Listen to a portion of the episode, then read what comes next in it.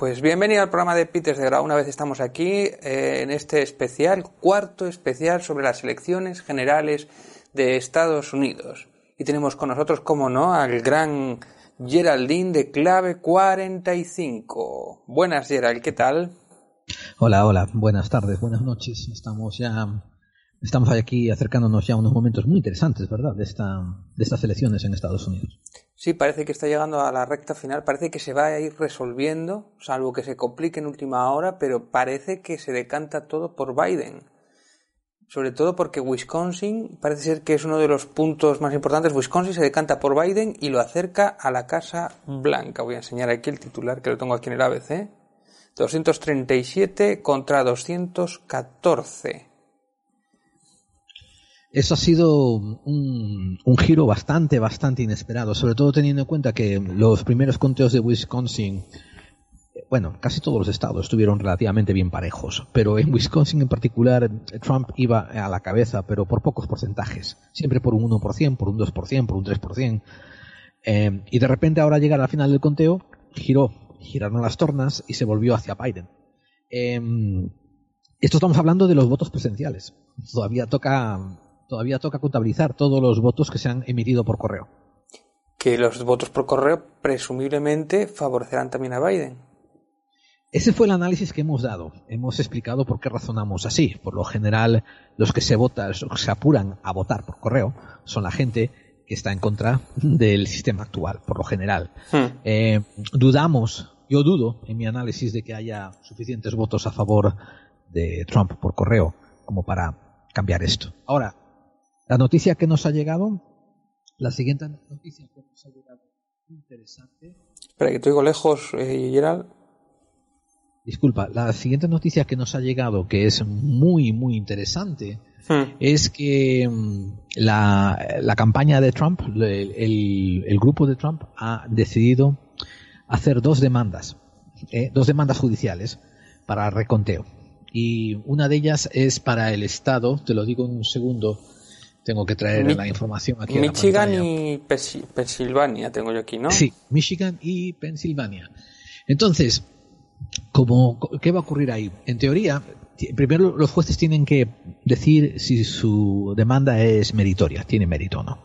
Si ellos deciden que tiene mérito, pues eh, harían un recuento. Ese recuento puede tardar semanas o días, no sé podemos estimar que una semana al menos ese recuento tardaría. Ahora, si desestiman, si desestiman ese recuento, entonces él tiene que hacer una apelación a lo que decíamos de la Corte Suprema. Y la Corte Suprema ordena o desestima. Eso. Y aquí es donde viene a influenciar la composición de la Corte Suprema que hemos comentado en otros programas. Como tiene a todos los conservadores de su lado, lo más probable es que la Corte Suprema vaya hacia donde él pida. Bueno, una vez más, estamos hablando con cinismo y sarcasmo, ¿no? A lo mejor, imagínate que la Corte Suprema le salen redaños y agarra y decide hacer lo que tiene que hacer, ¿no? Y igual lo desestima. Pero se está poniendo interesante. Eh, Michigan eh, era el factor inesperado. Michigan ahora se está decantando por Biden y, y bueno, hay dos factores que, que son sorprendentes porque Michigan cuenta con 16 votos electorales y el estado de Nevada cuenta con otros 6. Entonces, eh, eso sumaría 22. Eh, ten en cuenta que ahora mismo, oficiales, Joe Biden se cuenta a 248. Entonces, si le sumas eh, esos dos estados, ganaría los votos electorales y sería presidente. A pesar de que hagan el recuento en Pensilvania. bueno, en fin, es interesante, ¿no? la situación. Eh, por ahora suena como que Biden solamente tiene que ganar dos estados que para colmo parece que apuntan maneras hacia él. Eh, es, curioso. ¿Alguna otra noticia que tú quieras que te comente? No, bueno. a darte las que tenga yo. no, lo único que es que me has contado, esta guerra de supremos y tal, que parece que lo menos que importa es los votos en sí, ¿no? Quiero decir, con lo fácil que es votar los votos tal cual, o sea, quiero decir, esas guerras políticas es como Completamente, lo que menos cuenta es, el voto, es el voto público, básicamente. O sea, eh, eh, una cosa que yo he criticado siempre a la democracia norteamericana ha sido el fallo del colegio electoral, el fallo de la asistencia del colegio electoral. De hecho, me pasaron un meme hace poco que me partió el pecho de risa, ¿no? Hmm. Que todos los todos los americanos hablan de, de, los padres fundadores de la Constitución, los padres fundadores de la Constitución, que fueron los que se reunieron a hacer la primera Constitución norteamericana, ¿no? Hmm. Pero recuerda que había 13 colonias y había, a lo mejor ni siquiera había un millón de habitantes. y entonces dijeron, bueno, para que los estados de nuestras 13 colonias, ¿no? que, tienen menos gente, no se sientan dejados atrás y, se sientan mangoneados, pues vamos a poner un colegio electoral que va a recoger todos los votos de los que votan y van a, van a contar dos por persona y no sé qué, no sé cuánto, y dependiendo de la población. Y entonces en el meme le dicen, bueno, y viene un tío del futuro y le dice, eso está muy bien, pero ¿qué pasa cuando un estado como California tenga 40 millones de, personas?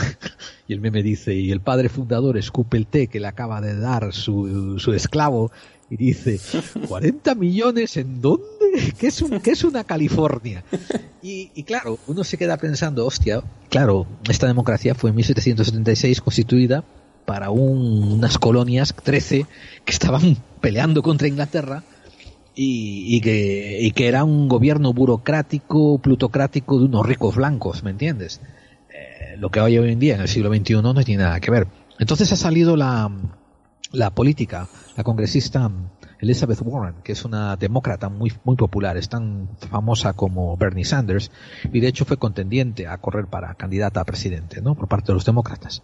Y hoy ha anunciado que va a interpelar delante del Congreso eh, y va a empujar por todas fuerzas y maneras una derogación al, al colegio electoral. Obviamente eso no va a constatar para estas elecciones, pero lo van a poner en marcha, lo van a empujar para que lo aprueben. Igual no, seguramente no lo aprobarán. Pero esto es lo típico que, como aquí decimos, que siempre cuando estás en la posición dices que mala es la ley de Ohm, pero después cuando llegas al gobierno nunca la cambias y nunca te acuerdas de ella. Exactamente, exactamente. Y, y los únicos que se han quejado acerca del colegio electoral son los que han salido perjudiciados por él, ¿no? perjudicados por él, pero, pero el colegio electoral de todas formas es una trampa que impide la democracia representativa plena. Y aquí, ojo, aquí hay una filosofía detrás de esto. Toca pensar en el federalismo o en el populismo. Y no hablo populismo desde un punto de vista demagógico, de populismo es malo y lo que hablo de hablo de hacer la voluntad del pueblo, la voluntad popular o seguir unos estamentos de federalismo, donde cada Estado es una entidad que representa a su pueblo y ese gobierno eh, debe de debe de transferir los votos a una entidad mayor, que sería el gobierno federal, que es la idea del colegio electoral, para que así un Estado de 100 personas alguna vez se le tenga en cuenta. Bueno, ¿me entiendes? Un Estado chiquito de población se le tenga en cuenta dentro del proceso, porque si no, si siempre vamos a atender a la parte popular, los federalistas argumentan que esas zonas geográficas de poca población nunca serán tenidas en cuenta si están en la minoría. Bueno, aquí, es, aquí es lo mismo con, la ley de ON, con, con, los partidos independentistas. Esa es la explicación por la que tenemos esta ley de, eh, de que se les valore y que tengan después más poder a nivel nacional cuando en realidad son muchos menos votantes, ¿no? Que desde el punto de vista logístico es injusto, pero después era como para formar esa autonomía en, el 78 o ese Estado federal para que estuvieran todos de acuerdo con esa constitución, pues se les dio esos privilegios, ¿no? Ya se, pues, se puede discutir si son legítimos o no, si habría que cambiarlos o no, pero de alguna manera tienen mucho más peso político de, de lo que las personas que son en realidad, de los votos que tienen, ¿no? Claro, exactamente, porque si un, un, estado, un estado de un millón de habitantes aquí en Estados Unidos, por ejemplo, un estado de un millón de habitantes se le acaba otorgando cinco votos electorales, pero Estados, pero Nueva York, que tiene 11 millones, ¿no? se le otorga ocho, entonces cuando haces la división de cuántos votos le caen por persona, pues te das cuenta que los eh, de menos población tienen una ventaja sobre los de más población. Hmm. Eh, porque nunca es proporcional. Si fuera proporcional, pues ¿para qué lo querrías? no Sería inútil tenerlo, no tendría sentido. No es proporcional, ¿eh? como te digo, es darles una ventaja a los de poca población. Pero el otro argumento que hacemos hoy en día, en el siglo XXI, es dentro de una unidad estatal, de una nación. ¿Tiene sentido que unas áreas de poca población tengan más representación? ¿Tiene sentido? O sea, y que eso arriesgue a que crean un, un movimiento eh, por ejemplo, político, una, una influencia política que va en contra de lo que es la mayoría popular? Yo opino que no. en mi humilde opinión. Yo creo que eso tendría tiene mucho sentido, ¿no? En un sistema federalista norteamericano como fue en el siglo en el del 1776, cuando estaban, ¿no? federalizando las 13 colonias, cuando en su momento todas podían haber sido países independientes si hubieran querido. Lo que, yo, lo que yo no sé es si realmente después en la política activa o en la política después de calle, o sea, cuando llegan a gobernar, si los gobernantes se acuerdan de verdad de estas poblaciones más apartadas porque tienen más población, o sea, porque tienen más poder de votos, o sea, aunque sea. Esa es completamente otra pregunta legítima que se hacen los que defienden el colegio electoral. Aunque sean en nivel de presupuestos, ¿no? No sé si. Por eso, por eso. Sí, sí, sí. Es una pregunta muy justificada, ¿no? Yo no tengo respuesta tampoco para ellas. Supongo que lo ideal sería poner un poco más de investigación dentro de los mecanismos de poder para asegurarse que estas poblaciones pequeñas tampoco quedasen desaventajadas. No sé. eso ya son cuestiones de, investigación política y asegurarse que es lo que mejor se mueve dentro del engranaje social. Porque aquí sí que, por ejemplo, los partidos, los partidos catalanes, los partidos vascos que tienen esos privilegios, eh, sí que tienen y tienen mucho poder y mucha influencia en el, en el poder en el, gobierno en general, vamos, sí que y tiran para su casa y tienen sus privilegios a base de eso, ¿no? O sea, que sí que se ve reflejado directamente su influencia en las urnas. Yo no sé si en este caso dices tú que bueno, no, no se sabe. Claro que no. Lo único que podemos esperar, y yo creo que sería beneficioso, sería que eso, que se eliminase el colegio electoral, probablemente para las siguientes elecciones. Esto aseguraría que no habría que hacer este puto recuentos que estamos haciendo aquí en Estados Unidos de, hay tantos votos en tal sitio, tantos votos en el colegio electoral de este sitio, y tal igual. Sería mirar qué candidato ha sacado mayoría de votos y punto. Eso sí, te estoy diciendo en serio que yo he oído y me han pasado grabaciones. A ver si me entiendes. Yo tengo amigos que son republicanos hmm. y son tengo amigos que son republicanos y son republicanos a la vieja. Quiero decir, de los buenos, de los que de los que creen en un liberalismo comercial dentro de una medida social, creen, ellos creen que el liberalismo económico ayuda a la sociedad y lo creen de verdad, lo, creen con buena ética, ¿me entiendes? No son estos cabrones que se meten a republicanos simplemente porque son donde hay más dinero, ¿no? Y me han pasado a mí a veces grabaciones de cenas a los que los han invitado a ellos, porque estos son directores de empresa y gente de alta alcurnia, ¿no? Y que los llevan a estas, a estas mítines de republicanos, donde dicen, si algún día perdemos el colegio electoral, nunca más volveremos a ganar una jodida elección. O sea, ellos mismos están acojonados de que el sentimiento popular va en contra de los intereses del republicanismo podrido de hoy en día y son conscientes de ello. Te voy a dar un par de noticias ahora que te he dejado anonadado. Sí, este sí, me has, dejado, me has dejado pensando. Es, como de reconocer, es que si, entonces no podemos hacer trampa. es que lo que te comenté, por favor, quédate siempre con eh, las, las, las, las capas de poder. Ellos son una capa intermedia debajo del gran poder que está oculto, o sea, que, no le apetece dar la cara porque ya da el dinero para quedar anónimo. Y ellos son los que dan la cara recibiendo el dinero para manipular, que es la tercera capa, que somos a la gente. Y lo hacen a sabiendas. Por eso, ¿tú te crees que un director de campaña es un tío que sabe de estadísticas y que dice, vamos a ir por aquí y por allá? Por lo general, los directores de campaña son profesores de marketing o son abogados muy listos que básicamente buscan la vuelta de tuerca, como le han aconsejado esta vez a Trump, de que si le va mal en el recuento de Wisconsin, que haga una demanda judicial para intentar interpelar con, con, su, con su Corte Suprema, que ya él ha apuntillado. O sea, una vez más, ellos ya juegan al ajedrez, nosotros seguimos jugando a las damas. Eh, el, el, sacar a un recurso como el colegio electoral sería eso, desproveerles a ellos unas fichas de ventaja. Sería algo parecido, como prohibir las listas cerradas en España. Ya. ¿Te imaginas? O permitir que candidatos se presentasen eh, sin tener que tener eh, una aprobación de, del rey, por ejemplo. Ya. No, no, lo de las listas abiertas yo siempre lo he pensado que es algo, o sea, que hay más democrático que eso. Por eso. Por eso, por eso, por eso. Bueno, aquí, entre otras noticias, eh, me llegó la de la de la de un sheriff y estoy intentando encontrar en Ohio, fíjate, en Ohio, que mm, hace poco el sheriff republicano de un condado que se llama Hamilton, pues hace un año despidió a una sheriff, oh, perdón, una sheriff. Sabes que hay sheriff y deputy sheriff, que son como agentes, ¿no? De la oficina de sheriff. Ayudantes. Sí, son agentes, básicamente, oficiales de sheriff. Y Hmm. después está el sheriff, que es el jefe. Bueno, pues el sheriff, ese se, se- se suelen elegir en muchos condados a votación popular. Y en estas elecciones entran en la papeleta de ese condado si vas a elegir nuevo sheriff o no. Bueno, pues en este ocurrió y resulta que eh, Bruce Hofbauer. Eh, era el sheriff del lugar y el año pasado había despedido de su puesto a Charmaine McAfee. Y Charmaine McAfee era una, una era, como se dice, una, un agente de sheriff que trabajaba para él y tal. Y, y bueno, dicen que se llevaban mal porque ella era abiertamente gay. Abiertamente gay. Hmm. Y, y ella dice que esa fue la razón por la que le echó. Abiertamente gay se refiere que, que, que perdía aceite, o sea, que te- abiertamente gay que- o que decía que era gay, o sea, que tonte, o sea, que decir, Que perdía. sí, tenía una pluma, bandera colgada, tenía una banderita colgada, una capa que ponía soy gay. ¿no? O iba gritando por la calle, soy gay, eh, eh, todo el rato y era muy pesado, ¿no? ¿Qué excusa es esa para echar a alguien?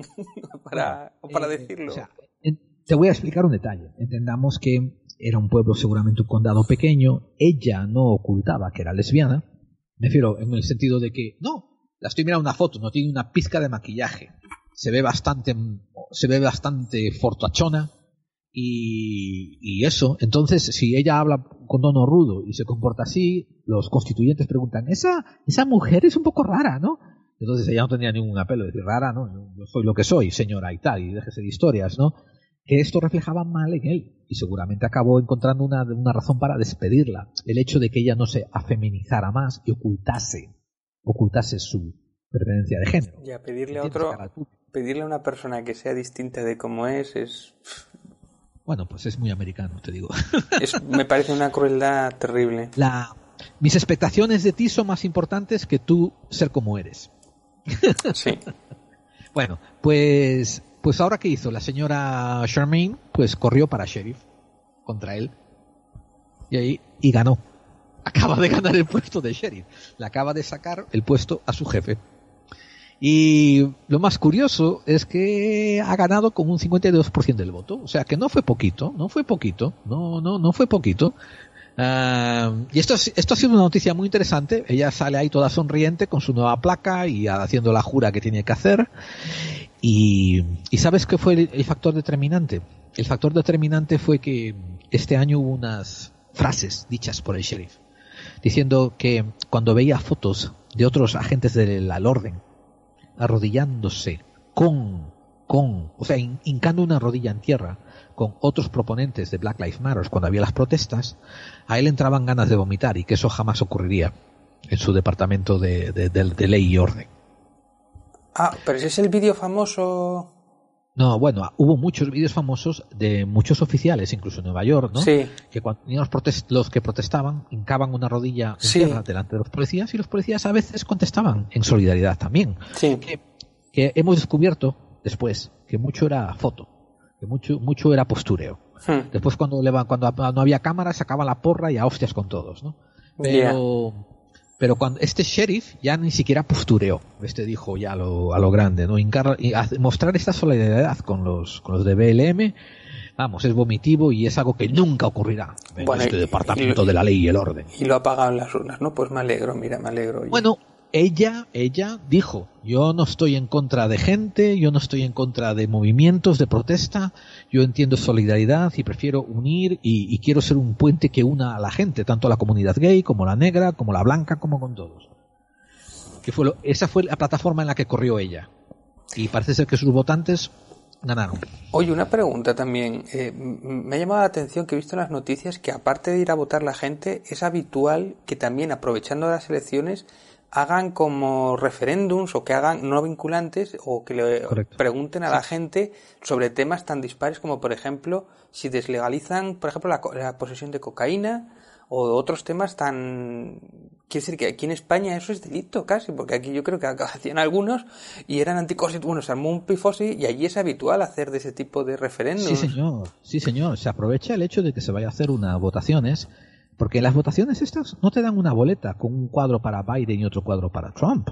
Estas, estas son dos folios, o sea, es un folio con las dos caras lleno de preguntas, y todas ellas tienen que ver con congresistas de tu estado y con la votación para presidente y después con temas locales, ¿no?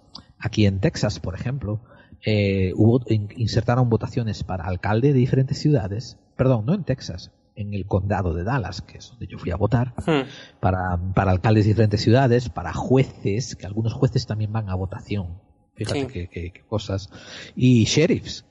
Y también había una propuesta sobre, sobre si desmantelar un matadero de caballos, que aún queda por aquí, y parece que recibe subvenciones de Dallas, y, pero hicieron esa, esa, como dices tú, una pregunta no vinculante, para ver, a ver por dónde va el pueblo y tal.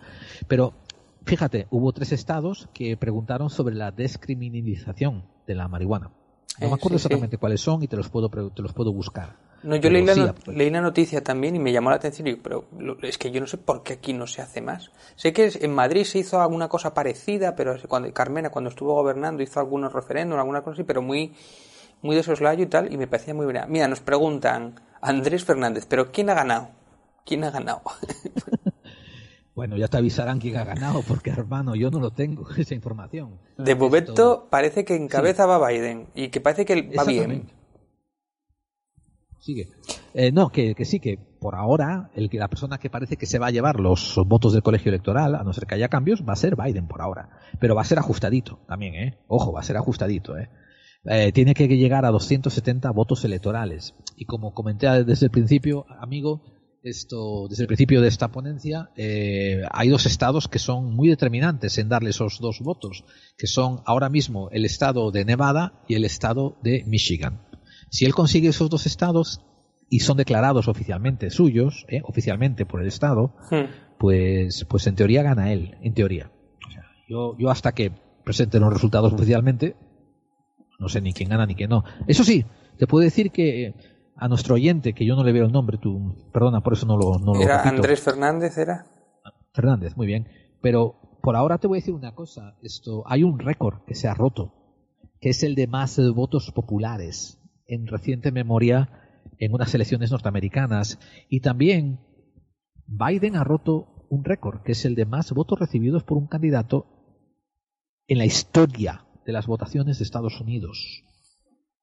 Eh, ahora mismo está contando con 70.783.000 votos, comparado con 67.918 que, que tiene Trump. Pues sería curioso, ¿no? Que perdiera con tantos votos, aún así. Podría ser. O sea, recuerda Hillary eh, en la campaña anterior perdió con, con, mayoría popular. Sí. Pero perdió el colegio electoral. Pues mira, tenemos a Fran Santo, saludos, jajaja, brutales, de The Next, que nos dicen el champiñón alucinante. Dice, parece, y, y M. Hernando nos dice, parece que Biden estaba subiendo, veremos qué pasó, pero si Trump se puso así, acusándolo de fraude, que va contra el mismo sistema electoral que le puso de presidente, es que se sabe que pierde. Pues, bueno, la verdad es que yo también he leído algún reportaje sobre que los dos tenían como cuando daban la conferencia o daban la charla de de ahora de hace pocos días, eh, daban como lenguaje no verbal de perdedor. O sea, es como que los dos no saben muy bien, no, no, lo tienen ninguno de los dos claro de momento, vamos. Sí, sí, sí, sí. Eh, dice de The Next, eh, la radio del misterio, porque salimos por ahí, por cierto. Eh, todos los... Le aprovechamos para saludar a Alberto Guzmán, el pues director de Edenex. Imagino que, será, sepa. imagino que será él el que está detrás del nick de Edenex. Dice, es él o es su mujer? Dice, el uso de los champiñones alucinógenos en Oregón ha sido aprobado para uso terapéutico. Y si fuera verdad que es fraude, lo de, no lo de los champiñones, sino lo de, bueno, fraude, a ver, en, general toda la democracia americana y toda la democracia casi son fraude ya de por sí, quiero decir que es fraude. La democracia por sí ya es fraudulenta. Si fuera de verdad fraude, bueno, pues eso lo determinará el juez que haya puesto Trump, ¿no? Los jueces que haya puesto el Supremo. Determinemos que una cosa es que no sea transparente y otra cosa es fraudulenta, que es diferente, ¿no? O sea, en teoría una democracia que representara a todo el mundo iría por casa por casa recogiendo votos y se aseguraría que todo el mundo diera su opinión y diera su voto, porque para eso quieres incluir a todo el mundo, ¿no? Esto, ahora, fraudulenta implica, por ejemplo, una noticia que me pasaron hace poco, te la estoy buscando ahora mismo, eh, que un, un trabajador del, del, del, equipo federal de, de correos, ¿no? Del, del, correos federal, del gobierno, sí. fue, fue encontrado eh, tirando cartillas de tarjetas de votación por correo que llegaban de, de Biden. Esto, esto no fue reciente, no fue hoy, ¿eh? fue el 15 de octubre. Y cuando lo, esto fue una, es una ofensa federal, el tipo lo pueden caer cerca de 15 años. De cárcel, no, no, no, no de casa, sino de cárcel, ¿eh? Entonces cuando lo entrevistaron, el tío se llama Sean Treshop y lo vamos a poner la noticia dentro de nuestro grupo para que la gente la lea. Pero cuando le preguntaron que por qué estaba haciendo esto, pues él dijo que, que él se confesó como seguidor de QAnon que ahí estaba la verdad y que él tenía que ayudar a que a que a que su Mesías triunfara. Vale, Esto no lo estoy inventando yo, o sea, esto estoy repitiendo la, la cuanonada de cada jueves, ¿no? O sea, cada día nos salen una nueva. Las voces de su cabeza le dijeron que lo hiciera. Bueno, yo eso eso yo también cuando ve aquí las elecciones españolas también hubo casos similares, ¿eh? De que casualmente las de algunas papeletas de la izquierda como que se perdían por el camino y tal. No sé hasta qué punto eran verdad y algún vídeo de estos por YouTube que ruló y por Facebook sobre algunos paquetes de, de tal y había o sea, una señora que se quejaba y tal, mira, está haciendo fraude, no sé qué, y el otro como que se escondía, no sé qué. Pero claro, eso habría que investigarlo y después normalmente las cosas quedan en nada, ¿no? Porque que aún así, aunque duelan esos votos, normalmente suelen ser casi insignificantes, ¿no? En comparación con todo lo que es el escrutinio global. Pero bueno, no deja de ser algo, no sé, yo qué sé, con la cantidad de sistemas que hay, que no sé por qué no se hace más telemáticamente, o otros sistemas que hay, que debería de saberse inmediatamente los resultados y que no debe haber ningún tipo de duda. Yo qué sé, carne de identidad, telemáticamente, meterlo, que en Estados Unidos yo no sé si hay, yo lo he visto en alguna película que votaban telemáticamente, pero yo no sé si esta vez no es así o es... No, no es así, fue un experimento que se creó en las, en las elecciones del 2000 Hmm. pero dijo que, o sea, a la gente no le gustó, hubo mucho problema de reconteo, hubo sospecha de fraude con, con el equipo de, de, las máquinas de conteo. ¿Sabes que me llegó la noticia después de eso, no? Que el mismo equipo que produjo las máquinas de conteo telemático eh, en, en, las, en las horrendas elecciones del 2000, sí. pues las, las está produciendo para España. Ah, bueno, no me extraña. No, pero, no, pero aquí, aquí sí que se vota con la caja y tal. Otra cosa es después lo que cuenten y lo que hagan con el cuenteo, que también si hay mucha leyenda. que son la misma, que, que, es, que algunas de ellas, o sea, por lo que yo me enteré en el 2016 era la compañía que, que, que, que fracasó en Florida en el 2000, 2000 está en el 2000 del 2014 estaba en España Eso, mira, las, las, las, cajas. Tendría que mirarlo, pero no me acuerdo, pero había una movida que era, creo que era con los de Canal Isabel II. Ajá. O, no, ¿con qué era? Con, con unos de estas empresas que habían sido denunciados por corrupción y estaban en juicios. Y esos eran los que llevaban las elecciones generales y las llevaron dos años. Y estaban encausados. Eso había pasado en España. Había pasado un poco por debajo del radar y yo había insistido y se había replicado. En la, eh, me acuerdo que Garzón, por ejemplo, lo había retuiteado y tal ¿Era Isabel II o eran, bueno, uno de estos casos que había de la Comunidad de Madrid y eran los que llevaban las elecciones aquí en España, ¿no? Que era como ya directamente eh, contrataban a los, o sea, a los amigotes del PP además eran, y eran muy sospechosos, o sea que, pero bueno, como todo, nunca después quedan agua de borrajas y aún así había ganado el PSOE, pero casualmente fueron esas elecciones que Podemos, eh, las encuestas le habían dado como cuatro o cinco puntos más. Pero bueno, ya sabemos que las encuestas últimamente no aciertan nunca. No aciertan nunca, claro.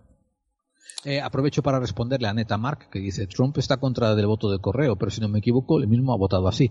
El mismo ha votado así, el mismo ha estado votando así muchos años, porque ya desde hace varios años que llega, que está registrado como votante en su residencia en Florida, hmm. mientras que reside en Nueva York. O sea que sí, él ha votado por correo a trochimoche, y a Neta, no solamente eso, los, los, todas las fuerzas armadas los marines, los, los, los soldados rasos, la infantería, los tal, están, están por todo el mundo repartidos y tienen que votar por correo. Si tú estás diciendo que, que eso, que, que, es fraude votar por correo, vamos, le estás echando tierra en cara a un montón de gente. ¿Y qué has hecho tú para asegurarte de que se fraude y que no haya fraude por correo? ¿Sabes un detalle curioso, David? Dime. El, el estado entero de Utah ya está habilitado desde hace dos elecciones a votar completamente por correo. No tienen que ir en persona a nada. O sea, si funciona en Utah, exportalo al resto de los Estados Unidos, cabrones. Nada más, es lo que hay. Las cosas deberían de ser muy fáciles de hacer, no lo entiendo. Yo hay cosas que esas que siempre después está eh, lo que tú dices, ¿no? Lo de las máquinas, que lo que decía Churchill, ¿no? Que aquí lo importante no es ganarte electorado o los votos, sino quién cuenta los votos. Ahí es donde está el Vamos a poder. hacer una pausa y estoy contigo un segundo, ¿eh? Vale, pues vamos a hacer una pausita. Mira, tenemos gente por aquí, pero venimos en cinco segundos. Vamos a poner un momentito una pausa. Si la encuentro. Oh, say, can you see by the dawn's early light what so proudly hailed at the twilight's last gleaming? A ver, ya estamos de vuelta. Ya volvió Gerald, que tendrá lo que tiene que tendrá familia, tendrá cosas que hacer a veces y surgen estas cosas, imagino, en directo. Sí, no, em, sí, yo estaba cambiando pañales, coño, tuve que Una urgencia mayor. Pero bueno, Claro, creo que mantenemos, mantenemos la audiencia, mantenemos ahí cuatro- 44 reproducciones y en directo creo que tenemos, en algún lado lo pone, no sé dónde exactamente. Pues no sé si queda alguno. bueno, pues seguimos pensando por aquí. Me comentan, a ver, por ejemplo, vamos a algunos mensajes por aquí. Dice, gracias, soy, saludos, soy Alberto, claro que sí, de The Next, ahí está. Eh, Fran dice, Biden parece ganador, Trump, time is over. Pues eso es lo que parece, pero bueno, hasta que no estén todos los votos, no hay que vender la piel de jabalí antes de, de cazarlo, como diría Obelix. Correcto. Dice también Alberto, dice, con la excusa de las paranoias de Trump, se podría aprovechar una enmascarada para enmascarar una trama demócrata, para crear una nueva guerra, que al parece con Trump no la ha habido. Esto de, esto es algo que se ha repetido muchas veces, ¿no? Dice, con Trump por lo menos no ha habido una guerra. Con los otros siempre ha habido una guerra. ¿Qué- Te- qué- qué- qué- ¿De qué hablan de que no ha habido una guerra? Si es, es el año en que hemos heredado más conflictos de, de- de- de la administración de Obama, ¿eh?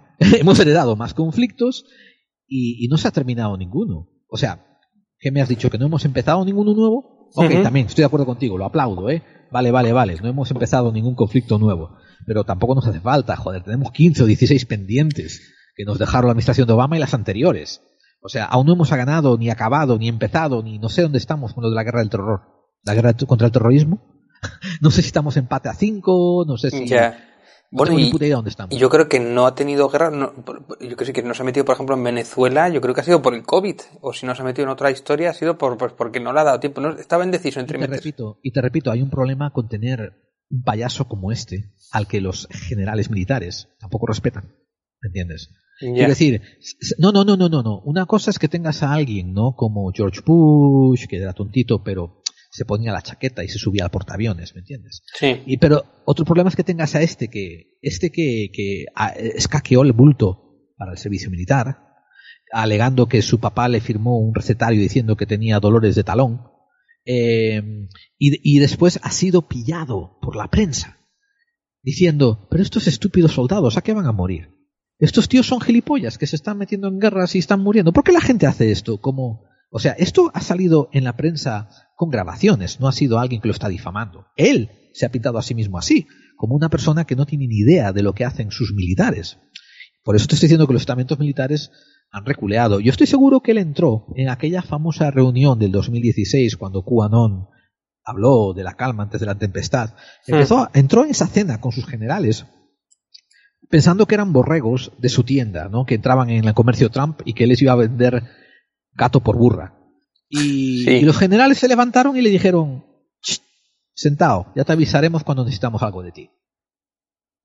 Yo eh, lo que he leído también, o lo que me he encontrado por ahí, es que él quería invadir Venezuela y fueron los generales los que le dijeron las razones por las cuales no debían invadir Venezuela. Y fueron los generales los quienes lo pararon.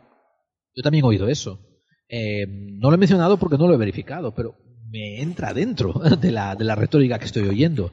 Los generales, los generales no confían en él para nada. Pero bueno, yo esto Que lo he leído que él mismo lo decía en prensa. Que, decir, Ah. que, se- que era de Vox Populi, de que, que, que, que ¿por qué no invadimos Venezuela y tal? Y dice, no, porque por los intereses económicos, que hay que hacer bloqueo, que no sé qué, llevaban algún portaaviones y tal, pero no invadirlo, que él estaba deseando, vamos, no sé, bueno. Fíjate, yo sé que los generales llegaron a una relación de respeto, ¿eh? de respeto con. Obama. Eh, y, y lo incluían en muchas más de sus acciones militares. Por eso Obama es conocido ahora como el, el rey de los drones, ¿no? que estuvo involucrado en confrontaciones militares. Eh, Pero a este no, es que, es que es normal. Los generales son gente con los pies en la tierra. Y, y- y tienen miedo a verse manchados por este payaso. O sea, imagínate que ahora pierda las elecciones, ojalá, pero imagínate que las pierda y Hmm. que hubiera habido un, un- un- que hubiera habido un cartel de generales que le hubieran bailado el agua. Ahora esos generales estarían bajo investigación y podrían amenazar a estar destituidos. Ellos hicieron lo más inteligente, que fue desmarcarse de él. Y no solo eso, yo tengo recortes de periódico donde hay muchos generales que entraron en la prensa diciendo que no le daban ningún voto de confianza. Y otros generales fueron también a la prensa a decir que si este presidente hacía alguna tontería para interrumpir el proceso democrático, ellos entrarían en acción, defendiendo la democracia americana. Esto me da Que es lo mejor que pudieron hacer. Esto me da, me da que pensar em, sobre, eh, de verdad, ¿para qué vale el presidente del gobierno si realmente el poder no está en el presidente del gobierno? Es tiene un un montón de títere. poderes ejecutivos. No, no, tiene un montón de poderes ejecutivos y puede inicializar, puede empezar combates armados. Lo que pasa es que no lo puede, él no puede sentarse y decir, vamos a invadir Venezuela, mándame a Pepito, Paquito y Manolito. O sea, Ya, ya, pero yo recuerdo ¿Eh? cuando Hillary Clinton, por ejemplo, quería hacer una especie de salud, de sanidad universal, pero incluso para no para, no para todos, sino para ciertas edades sí. y tal, y no fue capaz de ponerlo, siendo ella vice- vicepresidenta. Sí, Decía, sí, sí, y sí, era una de sus consignas para las elecciones. Del mismo modo que tampoco pudo Obama quitar Guantánamo, Exactamente. que dices Es tú, que, bueno, como te digo, tienen unos poderes eh, específicos. Y ojo, tienen lo que se llama el poder ejecutivo. Él puede firmar un edicto, una orden ejecutiva. Pero, y Obama pudo haber firmado una orden ejecutiva diciendo, eliminemos Guantánamo el sábado. hmm, Pero entonces, entonces los que están a cargo de Guantánamo lo hubieran llevado a las Cortes Supremas y lo hubieran contestado y lo hubieran derogado y él hubiera perdido. ¿Qué es la diferencia entre un presidente inteligente y conocedor de la ley y un, y un vendecrecepelos como este, un vendehumo, ¿no? que se metió sin saber dónde se metía? Ojo, yo no digo que la política sea buena ni mala, pero sí digo que la política es la herramienta que el pueblo tiene, la herramienta con la que el pueblo tiene que trabajar para asegurarse que el gobierno lleve a cabo la voluntad del pueblo. Y, por eso hay que aprenderse los mecanismos y hay que estudiar cómo funciona y sobre todo hay que cambiarla cuando no funciona. Pero bueno, eso es muy difícil, que cambiar, cambiar algo, aun teniendo todos los votos y siendo el presidente del gobierno, realmente yo le veo que el poder que tiene es muy limitado. Sí, sí, sí, es muy limitado. Pero sin embargo ahí lo tienes. Ha estado perdonando a cuatro o cinco de los felones que estaban dentro de su gabinete. Les dio perdones ejecutivos. Esto perdonó también a un, a un marín que, que, se le volvió loco y que mató a gente y que era un criminal de guerra y lo perdonó. O sea, tiene, tiene, tiene, tiene, tiene un cierto, un cierto poder. Pero claro, no mucho, ¿no? El presidente, y, y de todas formas, lo quieres así. El presidente no es un rey. No es un rey que instalas, no es un rey absoluto que instalas por cuatro años. Y no debiera de ser. El presidente eh, debiera de ser, esto estamos hablando de teoría, debiera de ser una fuerza aglutinadora que representa lo mejor de tu país, lo mejor, y que, y que promociona eh, la, la- la- la movilidad política y el esfuerzo y una combinación extraña entre el entender los entresijos que ocurren detrás del poder y después intentar llevar a cabo lo que es mejor para el pueblo. Esto, claro, se expone a poderes despóticos, ¿no? aquello del, de lo que todo para el pueblo, pero sin el pueblo también, ¿no? Porque, claro, puede decir, yo conozco mejor lo que te conviene al pueblo mejor que vosotros, ¿no? Y así han estado muchos presidentes diciendo que lo que mejor les conviene es un capitalismo devorador, rapaz, ¿no? Y lo han estado vendiendo cuando no es así. O sea, Reagan hace en los años 80 dijo trickle down economics, el, el, el goteo de riqueza hacia el pueblo. O sea, coño, déjate de goteo. déjate de goteos, que yo no quiero recibir las gotas de las meadas de los otros, ¿no? Eh, haz un sistema que, que, que alcance para todos. Esto, muchas cosas que hablar, por ejemplo, ¿no? Eh, desde los años 70, tú sabías que la parte más rica de los empresarios y la población estaban pagando un, 80, un 75% de sus ingresos en impuestos. Y con Clinton, con Clinton, ese gran demócrata liberal, Sí. redujeron a 25%. Y ahí se han quedado desde entonces, ¿eh? Y otros como Trump, Jeff Bezos, eh, Amazon, Apple, no pagan nada. Porque empiezan a encontrar agujeros en los descuentos y acaban diciendo, no, al contrario, me debéis dinero a mí. Mm, Esa historia, esa historia pasa aquí también. Aquí la presión fiscal es la más alta de, de, de Europa, de las más altas, la presión fiscal al, al, a, la, clase media o la clase baja incluso, y sin embargo las altas fortunas y todo esto pues saben encontrar los entresijos y pagan nada, pagan tontería. Aquí creo que pagaban, no sé si el 49 o 45% de impuestos, normalmente se suele pagar.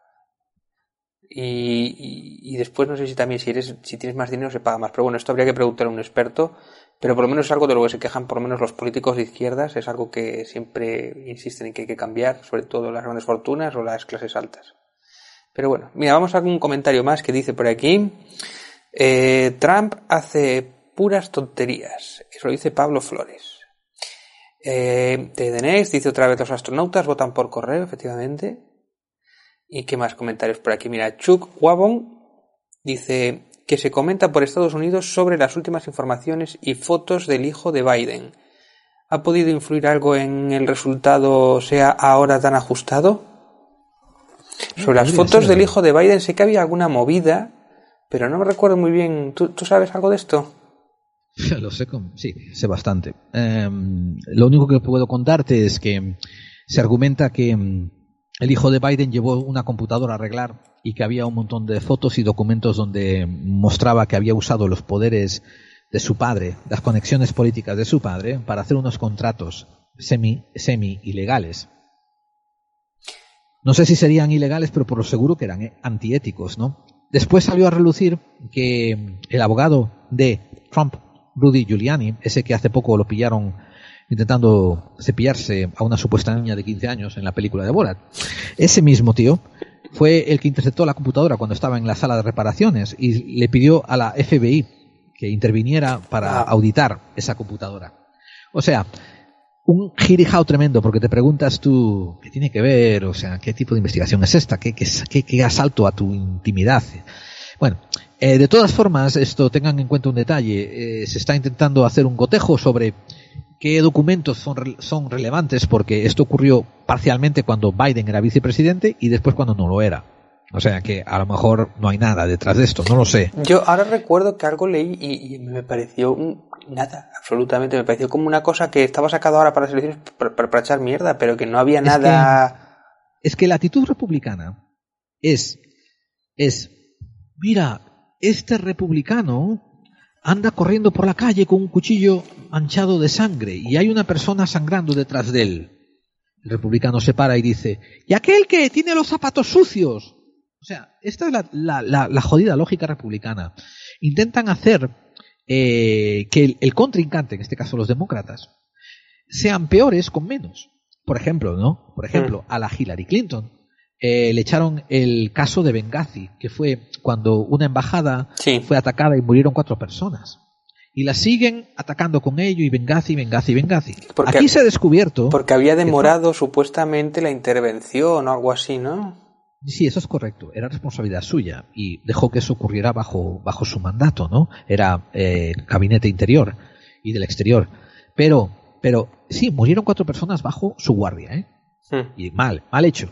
Pero ahora hemos descubierto que Trump sabía que Putin había puesto eh, había puesto buscas y capturas sobre los soldados eh, americanos en Afganistán, había puesto precio a las cabezas. Esto se ha puesto en el New York Times, en el Wall Street Journal, la ha hecho la CNN, le han preguntado a él.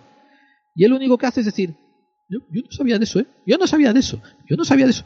Y los republicanos eso no les importa. O sea, estos republicanos hipócritas, ¿no? Que son todo acerca de bandera y patria, y los soldados son los mejores, son los grandes héroes que luchan por llevar tu libertad por todo el mundo.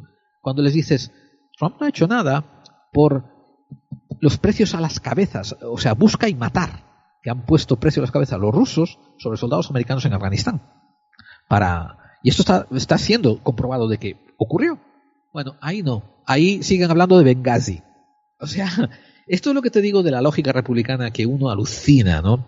Em, Es, eh, yo he encontrado también muchos, muchos, muchos, muchos republicanos que me han dicho a mí, Hmm. a foro cerrado, ya caga, me cago en la madre de que parió a Benghazi, dejaros de eso, hay que investigar esto, hay que investigar las, las recompensas que pusieron por las cabezas de, soldados americanos, ¿no? Y claro, yo ahí me callo y me doy cuenta de que son gente inteligente.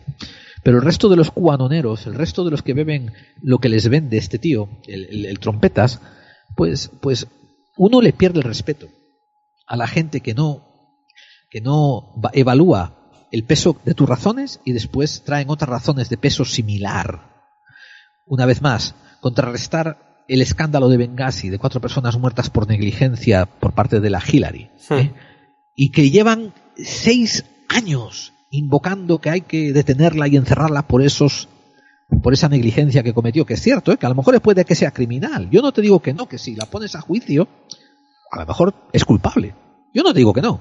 Pero comparar ahora, por ejemplo, ¿no? Eh, eso, un, un- sistema de, de recompensas, de, de caza- de cazadores de cabezas que tenemos y que a este tipo no le importa nada, es, es increíble, ¿no? La, la falta de balance. Es dar- curioso, Dime. es curioso que, le- que les importe muchísimo ese tema, pero sin embargo que ella ha sido una de las principales causas o de las principales participantes de entrenar a Bin Laden y armarlo, eso Claro, es que supongo, yo, yo teorizo que eso requiere leer mucho, entender mucho y analizar mucho, ¿entiendes? Y entonces eso, eso no es, es más fácil decir cuanón, pedófilo, adenocromo. es que eh, otra, de cosas, eso. otra cosa de las que había leído, y por los que la había descartado completamente, era precisamente que algún cuanero estaba asociando el, el caso de, de este portátil que había sido encontrado con el hijo de Biden y que ahí había pruebas de pedofilia por parte del padre o así de los negocios del padre Eso también, claro, sí, sí, pero eso es y no tenía ninguna falso. no tenía ninguna No base nada. Nada, nada. Eso es un pedo caliente que, es- que, es- que, que- y que se ponen a hablarlo los otros cubanoneros. ¿no? enfangando el, el Enfangando terreno de juego Claro, claro, claro, claro, claro, claro. Pero lo que es cierto es que a lo mejor puede haber dentro de ese computador de Biden, del hijo, del hijo de Biden, puede haber pruebas de que usó influencias inapropiadamente. Eso puede haberlo.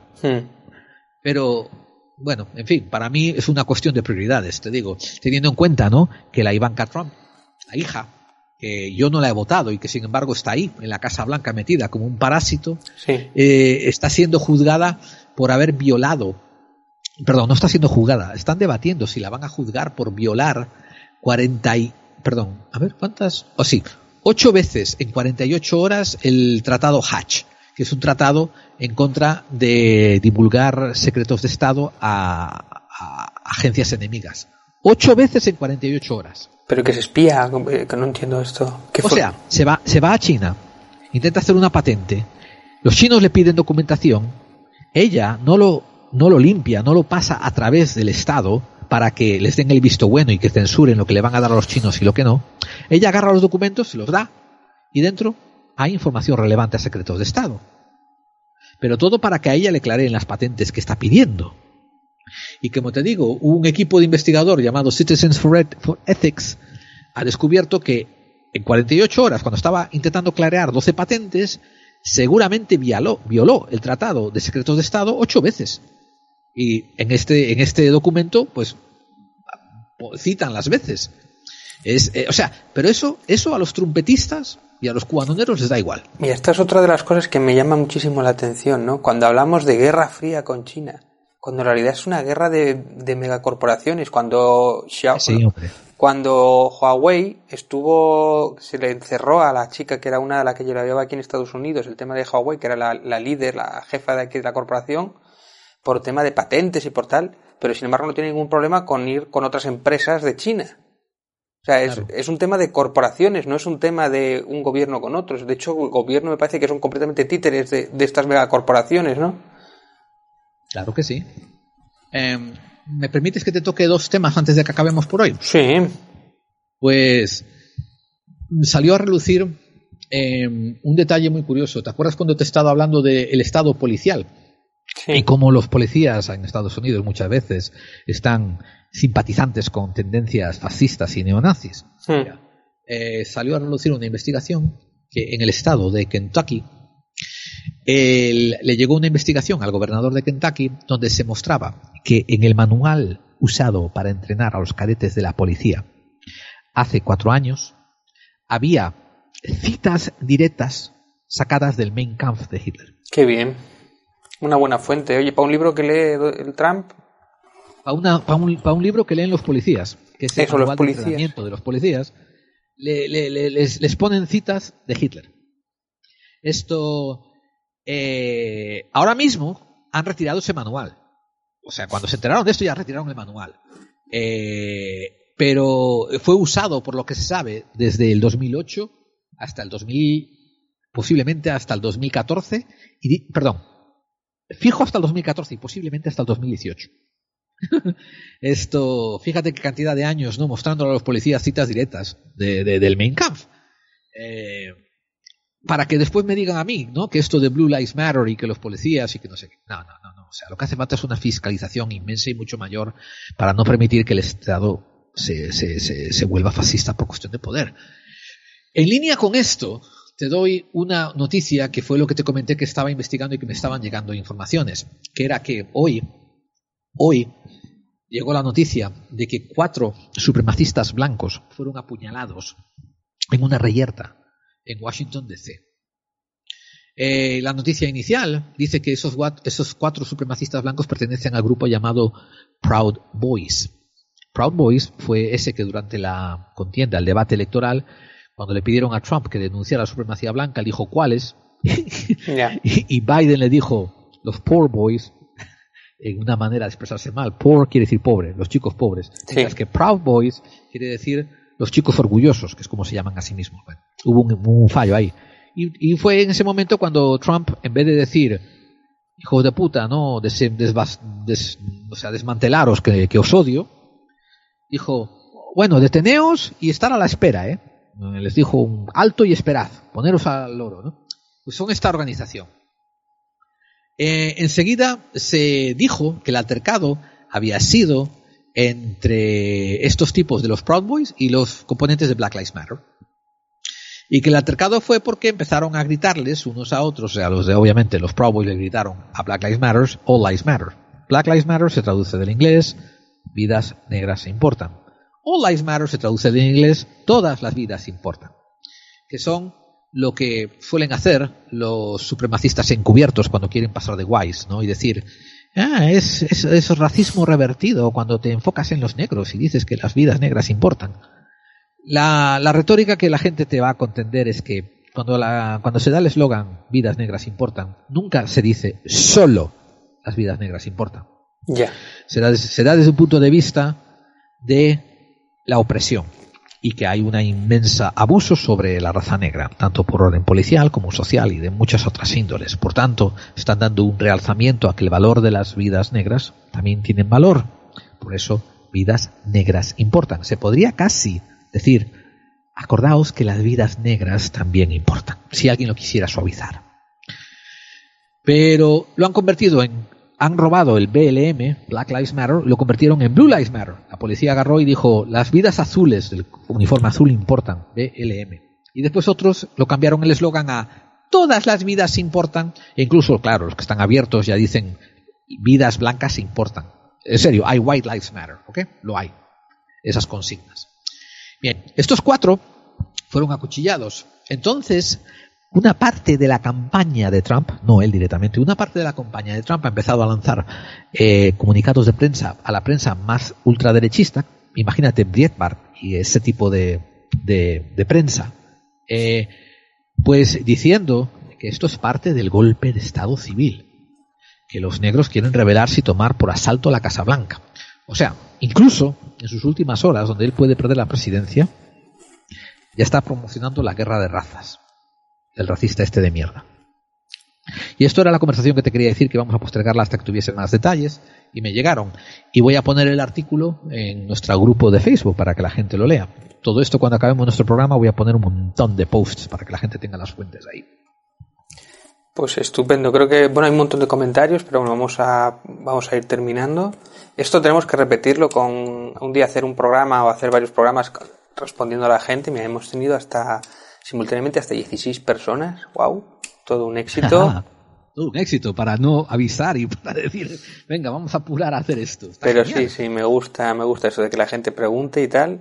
Y como siempre esto que se quede la gente un poco con las ganas para que el próximo vídeo, el próximo directo, pues la gente entre con más, con más ganas y con más preguntas. Bueno, pues encanta el comentario, oye, me encanta el comentario de Alberto Guzmán diciendo esto me gusta más que Milenio Live. ahí está. Hombre, ya, la audiencia de Millennium Live no es la nuestra, pero bueno, hacemos lo que se puede. No, sí, yo no, algún día invitamos a Iker a ver si a- para que tengamos un no gracias así oficial.